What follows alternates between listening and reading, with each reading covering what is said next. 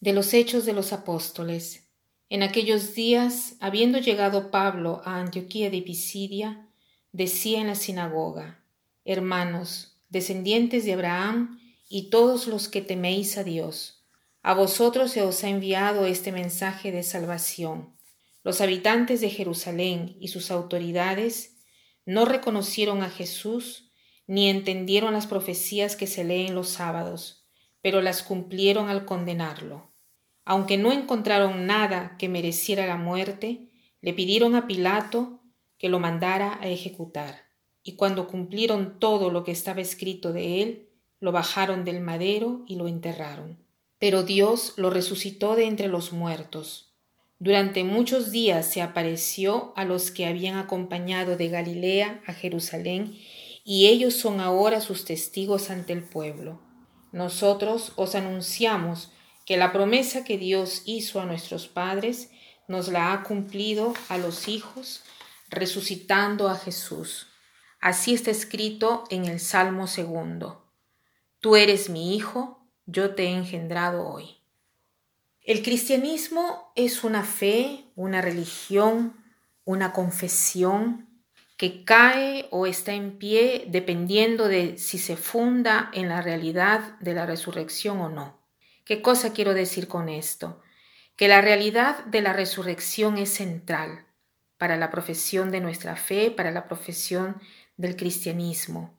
Es decir, la fe cristiana no tiene sentido si Cristo no hubiera resucitado.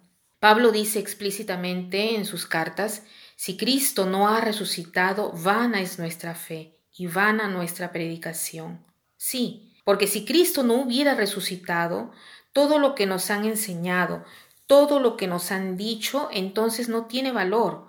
Sería un mentiroso porque no hay nada, no hay una vida más allá. Todo lo que haríamos sobre la tierra, ¿para qué nos serviría? No tendría sentido.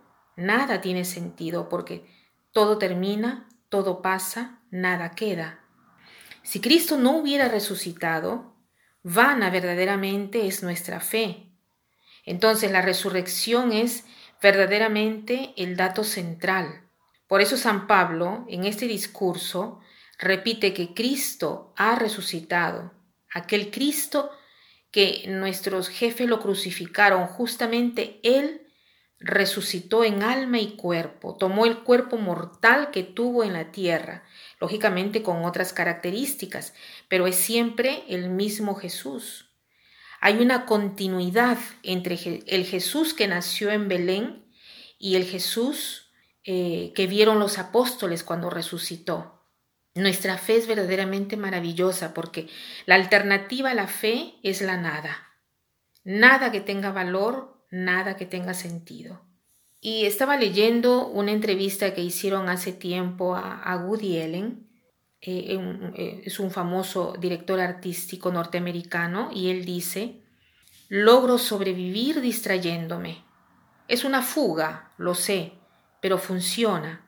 Es un modo para ilusionarme y estar ocupado, para no caer en la desesperación frente al lado más oscuro de las cosas. Puedo correr en el tapirulán en la mañana y comer sano, pero al final la muerte vendrá a llevarme. Eh, este Woody Allen dice que para no desesperarse se debe distraer porque no cree en Dios. Estas son palabras suyas, no cree en Dios. Después dice, todo está destinado a desaparecer. Entonces, tratar de seguir adelante para el hombre es más difícil. La fe ayuda a vivir. Yo no tengo fe. Y después dice, hacer películas es mi distracción maravillosa.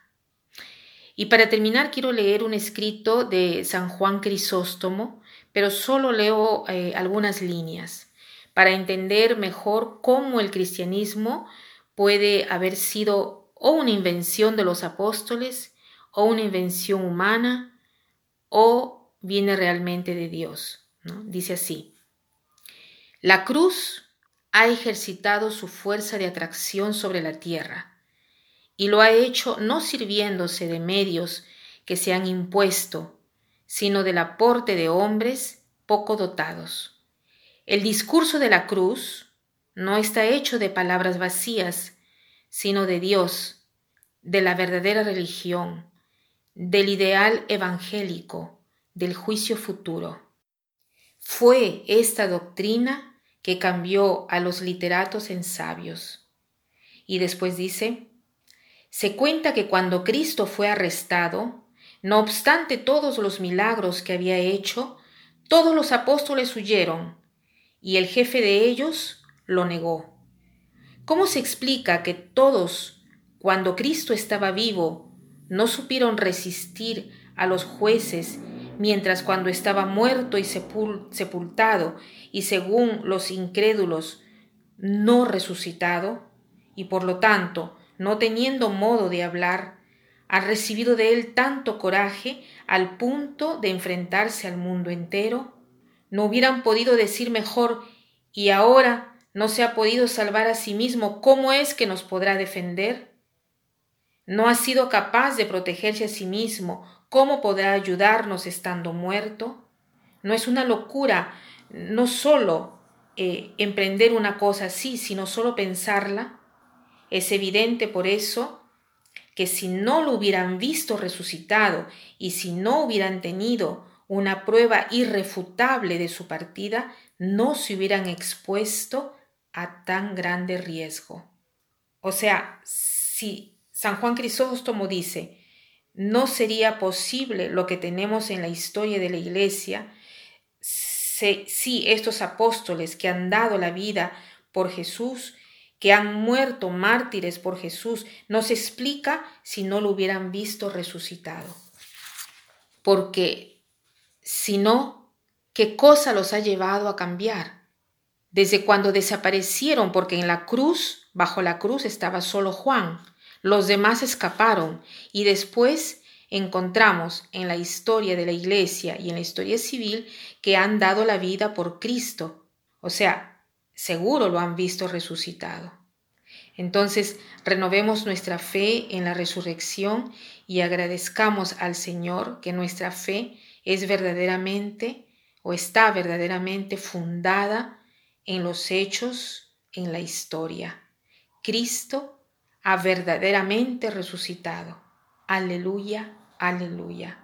Que pasen un buen día.